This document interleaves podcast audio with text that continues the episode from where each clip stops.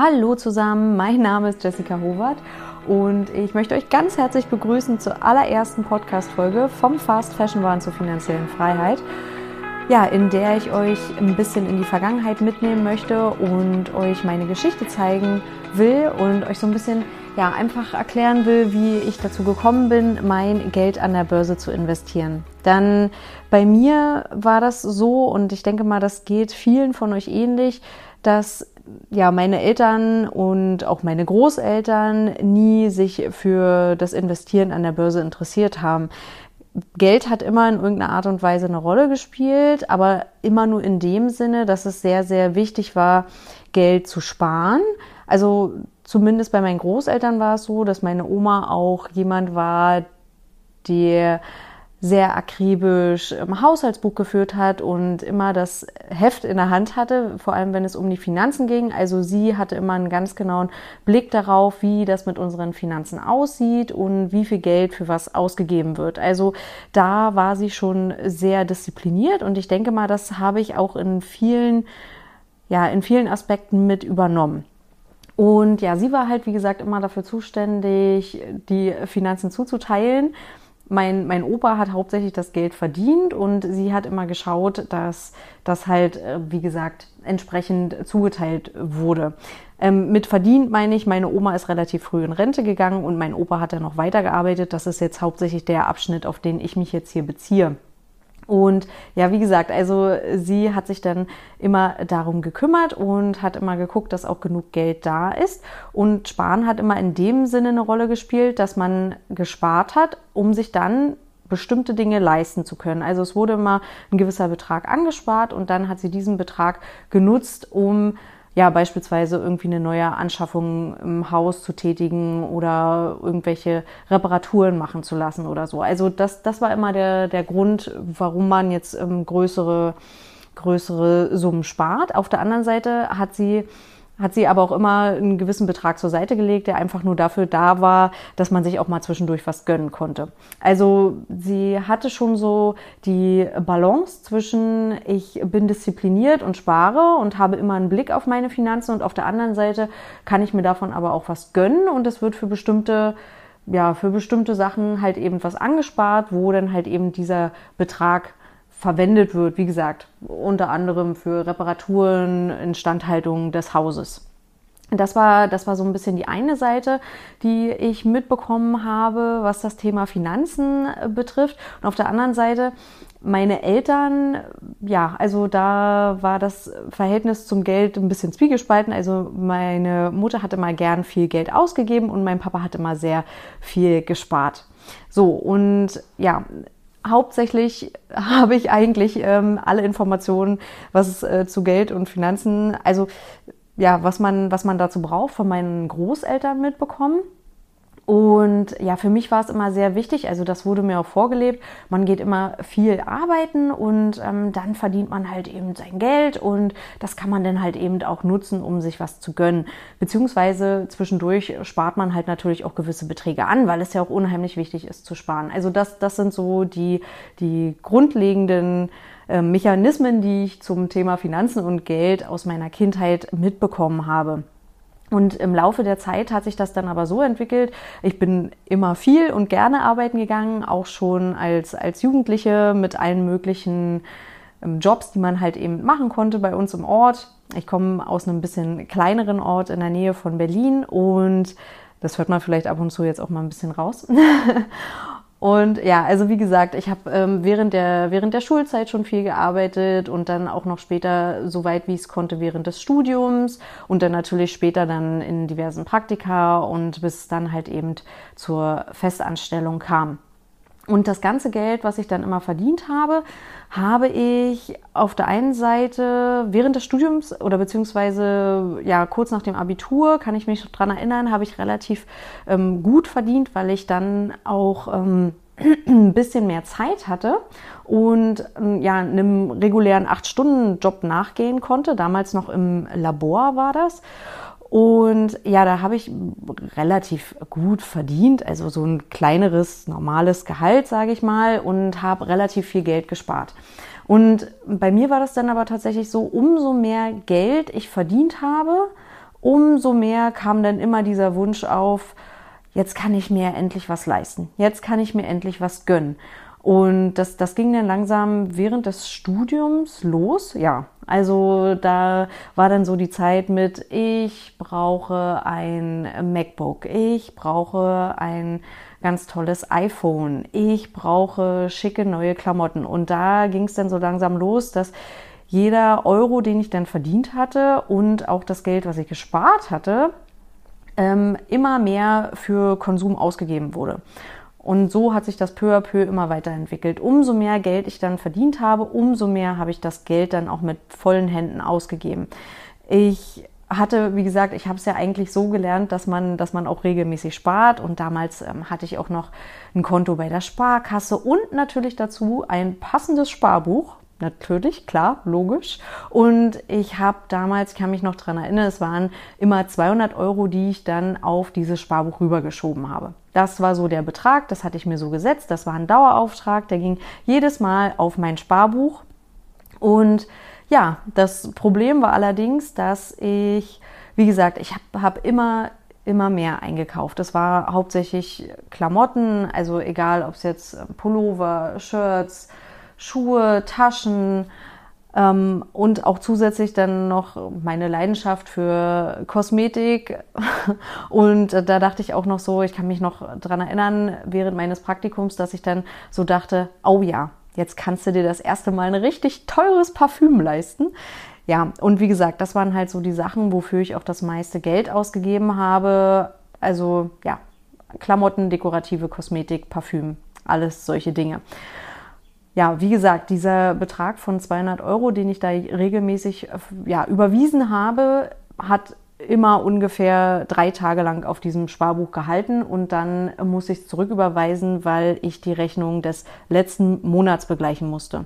Und so hat sich das peu à peu immer gesteigert. Also über die ganze Zeit hinweg, als ich dann arbeiten war und ja immer höhere Gehälter bekommen habe, genau in dem gleichen Maße haben sich eigentlich auch meine Ausgaben gesteigert, beziehungsweise sogar halt lagen meine Ausgaben noch über meinem Einkommen. Das heißt, ich habe meine Ersparnisse aufgebraucht. Ich habe das, was ich in, ja, mit Daueraufträgen versucht habe zu sparen, regelmäßig wieder ausgegeben. Ich war teilweise durchgängig im Dispo und im Prinzip jedes Mal, wenn das Gehalt eingegangen ist, war es nach fünf, sechs Tagen schon wieder fast aufgebraucht. Weil ich dann, ja, wie ich es gerade schon gesagt habe, erstmal die Rechnung des letzten Monats bezahlen musste. Und es blieb einfach nichts übrig. Und ich habe das über Jahre nicht für mich gebacken bekommen, dieses Problem zu lösen. Also immer wieder habe ich irgendwas Neues gesehen, wo ich dachte, ja, naja, das, das möchte ich jetzt noch unbedingt haben. Das möchte ich mir jetzt noch kaufen. Also das wurde natürlich auch ganz besonders getriggert durch teilweise durch ähm, Newsletter von irgendwelchen Online-Shops, aber natürlich auch durch Instagram, dass da jedes Mal, also ich denke mal, das kennen auch sehr viele von euch, einfach wenn man dann in den Stories sieht, oh, das sieht aber toll aus bei ihr, oh, das sieht aber schick aus, oh, das hätte ich auch gern. Also das waren so auf jeden Fall die Punkte, die mich da immer stark beeinflusst haben. Und ja, ich habe halt, wie gesagt, immer unheimlich gerne dann online bestellt, dass da Pakete kamen im Wert von mindestens 1000 oder 2000 Euro, waren jetzt keine Seltenheit. Und also, wenn ich bestellt habe, dann auch richtig. Ähm, ja. Und ja, also so hat sich das halt dann immer weiter fortgeführt. Und ich habe halt auch ja, also ich habe immer diesen, diesen Zwiespalt gelebt. Also auf der einen Seite wusste ich natürlich, dass so wie ich das Geld jetzt ausgebe, dass das nicht richtig sein kann. Das kann so nicht gut gehen. Das ist, das, das funktioniert so einfach nicht.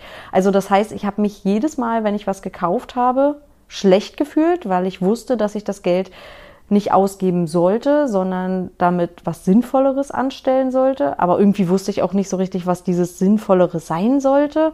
Soll ich das jetzt da auf dem Sparbuch liegen lassen? Ja, und dann, hm, super, und wozu? Also mir hat sich einfach dieser Sinn nicht richtig erschlossen, warum ich denn überhaupt sparen sollte. Und so habe ich das Geld dann halt einfach immer weiter ausgegeben. Und dann auf der anderen Seite war es aber auch dieser, dieses Getriebensein immer wieder, naja, nur noch, nur noch dieses eine Teil. Naja, mir fehlt nur noch diese eine Pulli zum perfekten Outfit. Und wenn ich das zusammen habe, dann brauche ich nur noch diese eine Tasche in dieser einen Farbe. Und dann reicht es aber auch. Dann bin ich auch fertig und dann habe ich auch alles, was ich brauche. Und dann, ja, nur noch für diesen einen Anlass bräuchte ich nur noch dieses eine Kleid. Aber dann brauche ich auch noch passende Schuhe dazu und dann eigentlich fehlen mir dazu auch noch die Ohrringe. Und das hat sich immer weiter fortgeführt. Das heißt, ich habe mich durchgängig schlecht mit meinen Finanzen gefühlt und auf der anderen Seite aber auch euphorisiert auf der Suche nach immer wieder neuen Kleidungsstücken oder ja, irgendwelchen Accessoires oder wie auch immer.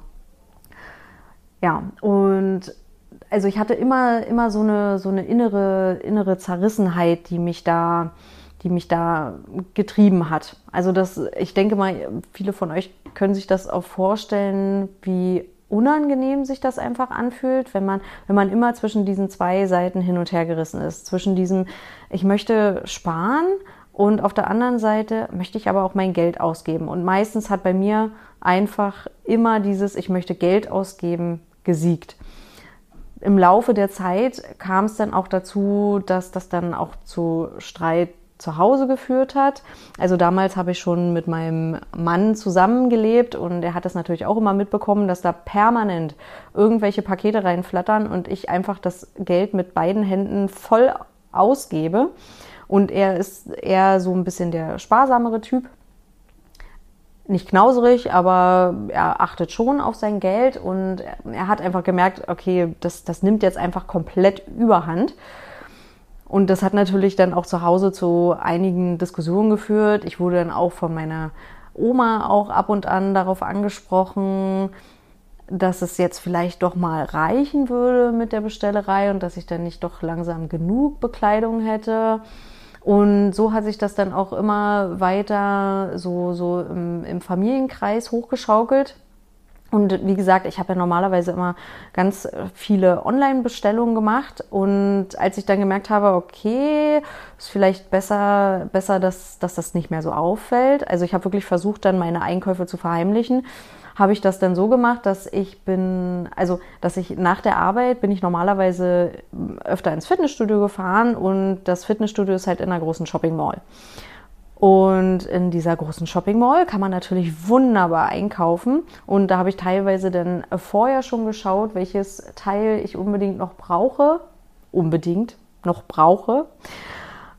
Und bin dann halt eben, wie gesagt, losgefahren ins Fitnessstudio ähm, meistens ist es dann also zum Höhepunkt darin geendet, dass ich dann zwei Stunden shoppen war und überhaupt gar keinen Sport gemacht habe und dann äh, mit, mit meiner Ausbeute im Auto nach Hause gefahren bin, die Sachen dann so lange im Auto versteckt habe, bis ich sie dann in die Wohnung bringen konnte und sie dann irgendwo hinten in den Schrank stopfen konnte.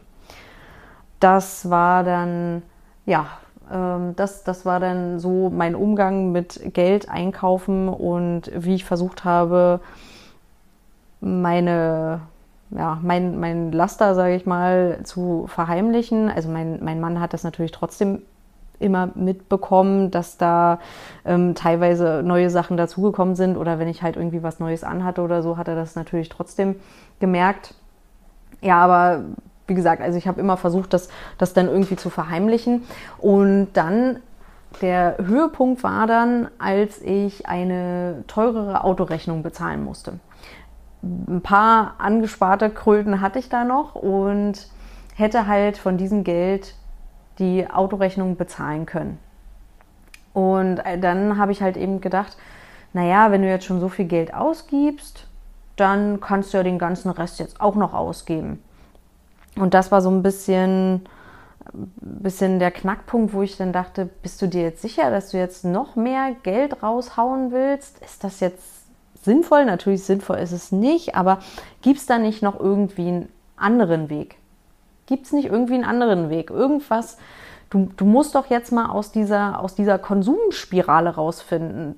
Das, das macht dich doch nicht glücklich. Das ist einfach nur, das, das, es stresst dich, du bist Du bist unausgeglichen, du fühlst dich damit mies, du, du bist getrieben von dem Wunsch, immer wieder irgendwas Neues zu kaufen, fühlst dich aber dabei unglücklich. das kann ja jetzt nicht die Lösung sein. Das hat wirklich eine ganze Weile gedauert. Also dieser, dieser Gedankenshift kam jetzt nicht von heute auf morgen, sondern es hat wirklich eine ganze Weile gedauert, bis ich für mich verarbeiten und umdenken konnte, dass da eine Veränderung jetzt gerade stattfindet und dass ich mich auch verändern möchte. Und dann habe ich für mich entschieden, einfach mal zu googeln, keine Bekleidung kaufen. Das war so das, das war so mein allererster Schritt, mit dem ich gestartet bin. Und ja, dann habe ich halt eben alle Suchergebnisse so ein bisschen durchgeguckt und dann kamen halt so die klassischen Sachen, ein Jahr, ein Kleid oder ähm, die No Shopping Challenge und ein Jahr keine Bekleidung kaufen. Ja, und innerlich habe ich mich tatsächlich noch sehr dagegen gewehrt, weil ich dachte, ja, okay, du kaufst zu viel. Du musst was ändern. Aber du willst nichts ändern. Eigentlich, also ich wollte mich nicht verändern. Ich wollte, ich wollte auf der einen Seite wirklich so weitermachen wie bisher, wollte mein, mein ja, Geld, das ich verdient habe, einfach für Bekleidung raushauen und, und einfach alles ausgeben. Und ja, wie gesagt, also dann bin ich aber bei meiner Suche auf einen Beitrag gestoßen, in dem es halt eben darum ging, dass man sein Geld nicht nur sparen soll, sondern dass man das auch investieren kann.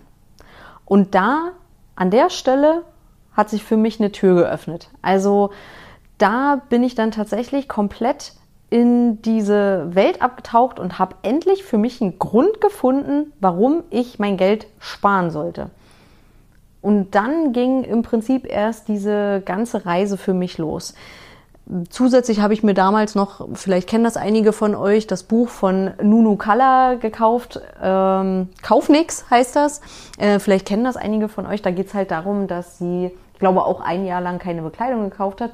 Das habe ich mir dann durchgelesen und ja, das war, war noch so ein bisschen, bisschen vor, vor meiner Erweckung mit den, mit, mit den Investitionen.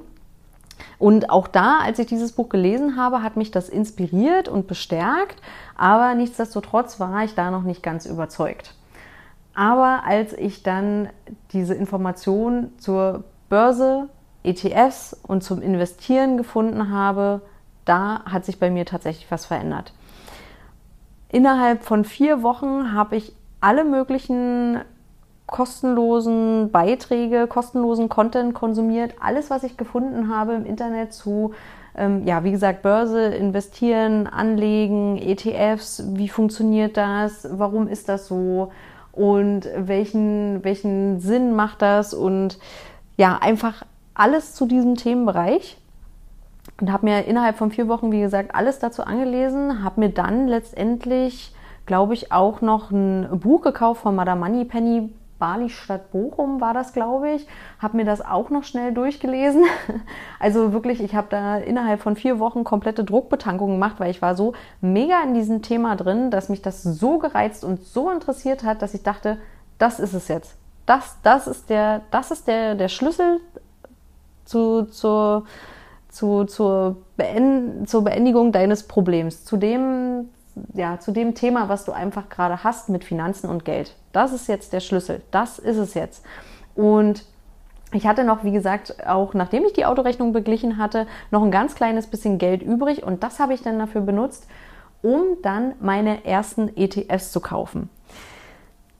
Ja, also vielleicht kannst du dir ein bisschen vorstellen, wie es mir dabei ging. Ich, ich war unglaublich, ähm, ja, on fire. Ich war mega euphorisiert darüber, wie diese, ja, wie, wie Börse funktioniert und, und wie leicht das Investieren mit ETFs einfach umsetzbar ist und dass ich das jetzt einfach wirklich tatsächlich selber mache. Ja, und dann habe ich auf den Kaufen-Button gedrückt und am nächsten Tag war alles im Minus. Genau, und das hat sich dann auch, wir sind danach in den Urlaub gefahren, über mehrere Tage so erstreckt. Ja, das war, das war richtig mies.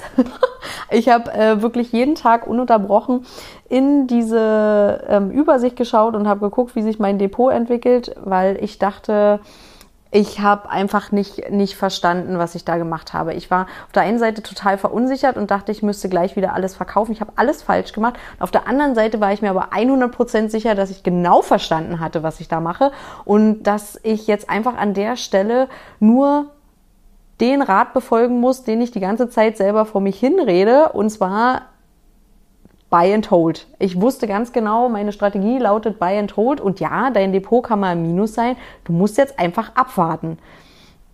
Letztendlich kam es auch so. Der Urlaub war jetzt dann nicht der schönste. Aber wenn ich jetzt auf mein Depot gucke, ist das, glaube, ich glaube, es ist über 50 Prozent im Plus. So.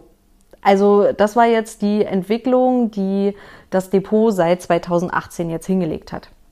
Und ja, beunruhigt mich natürlich gar nicht mehr. Ne? Also ähm, das, das ja, stört mich überhaupt nicht mehr. Ich gucke da auch nicht mehr so regelmäßig rein. Ich mache einmal im Monat meinen mein Vermögenscheck, nenne ich das immer. Da gucke ich einmal alle Depots, alle Konten und unsere gesamten Finanzen durch. Und ja, mittlerweile bin ich wirklich unglaublich zufrieden. Ich bin, ich bin mir selber, muss ich ehrlich sagen, wahnsinnig dankbar, dass ich damals diesen Schritt gegangen bin, dass ich mich über das Thema Finanzen, ETFs und Börse informiert habe, dass ich gesagt habe, ich muss jetzt was ändern, auch wenn es nicht nicht der, wie gesagt, der, der, der Shift über Nacht war, dass ich jetzt gesagt habe, okay, es war jetzt dieses eine unglaubliche Schlüsselerlebnis, was mich äh, komplett innerhalb von einer Sekunde auf die andere einen neuen Menschen verwandelt hat, sondern es war, war ein, ein Prozess, der ein bisschen länger gedauert hat, ähm, um dann wirklich mein Mindset entsprechend anzupassen. Aber als ich dann wirklich mein Warum gefunden habe, warum soll ich jetzt wirklich sparen? Weil du dein Geld dann investieren kannst und damit kannst du ja, kannst du einfach, wie kannst du ein Vermögen aufbauen und du kannst dir damit deine Ziele und Träume erfüllen. Und das, das ist einfach der Knackpunkt. Und das hat für mich alles verändert. Ja, wie gesagt, und ich bin mir unglaublich dankbar, dass ich das gemacht habe, dass ich den Schritt gegangen bin, dass ich ein Jahr lang danach, denn ich habe es tatsächlich durchgezogen, ein Jahr lang keine Bekleidung gekauft habe und da eisern dabei geblieben bin, wirklich wirklich gespart habe, investiert habe, mich mit meinen Finanzen auseinandergesetzt habe, da einen, einen, regelmäßigen Check mache, alle Prozesse automatisiert habe. Ich muss mich um nichts mehr kümmern. Das läuft einfach jeden Monat. Mein Vermögen wächst und ja, also ich bin einfach super happy damit und freue mich, dass, dass sich alles so entwickelt hat und dass ich jetzt einfach ein viel, viel entspannteren Umgang mit Geld habe, mit meinen Finanzen und auch mit Konsum an sich. Denn der Konsum ist auf jeden Fall definitiv bedeutend weniger geworden. Ich möchte nicht sagen, dass ich damit überhaupt gar kein Problem mehr habe, dass ich jetzt gar nichts mehr kaufe. Also wir sind jetzt kein minimalistischer Haushalt, in dem es jetzt nur ganz wenige Sachen gibt, sondern dass wir halt wirklich ganz, ganz bewusst einkaufen und so wenig wie möglich versuchen, Dinge anzuhäufen. Also wir haben, wir haben alles. Also unser ganzes, unsere Wohnung ist äh, mit, mit genug Sachen, ähm, ich will nicht sagen vollgestopft, aber wir haben, wir haben alles, was wir brauchen. Wir haben genug Bekleidung, wir haben ähm, manchmal ist es ja auch ein bisschen ausgeartet. Wir haben genug Deko, ähm, wir haben wirklich, also wir haben alles, alles, was wir brauchen. Wo ich ab und zu manchmal noch mal zuschlage, ist, dass ich vielleicht das eine oder andere Buch mir noch mal besorge. Ähm, auch da gucke ich dann aber, dass ich die Bücher dann auch wieder, also entweder auch gebraucht kaufe und sie dann aber auch wieder verkaufe, weil auch Bücherregalplatz ist nicht endlos. Da gucke ich natürlich auch, dass ich ab und zu wieder ein bisschen was loswerde. Ja, und so hat sich das alles eingependelt und ich bin einfach ein bisschen mehr mit mir selbst und mit meinem Konsumverhalten in Balance. Also ich habe einfach eine größere innere Ausgeglichenheit. Ich ja, fühle mich einfach viel, viel stabiler mit dem, ja, wie ich halt eben mit Konsum und mit meinen Finanzen umgehe. Ja, und ich hoffe natürlich, dass ich dich mit meiner Geschichte ein wenig inspirieren konnte und auch motivieren konnte, deine Finanzen selbst in die Hand zu nehmen. Und ja, damit wünsche ich dir noch einen wunderschönen restlichen Tag oder Abend, wann auch immer du die Podcast-Folge jetzt hörst. Und dir alles Gute.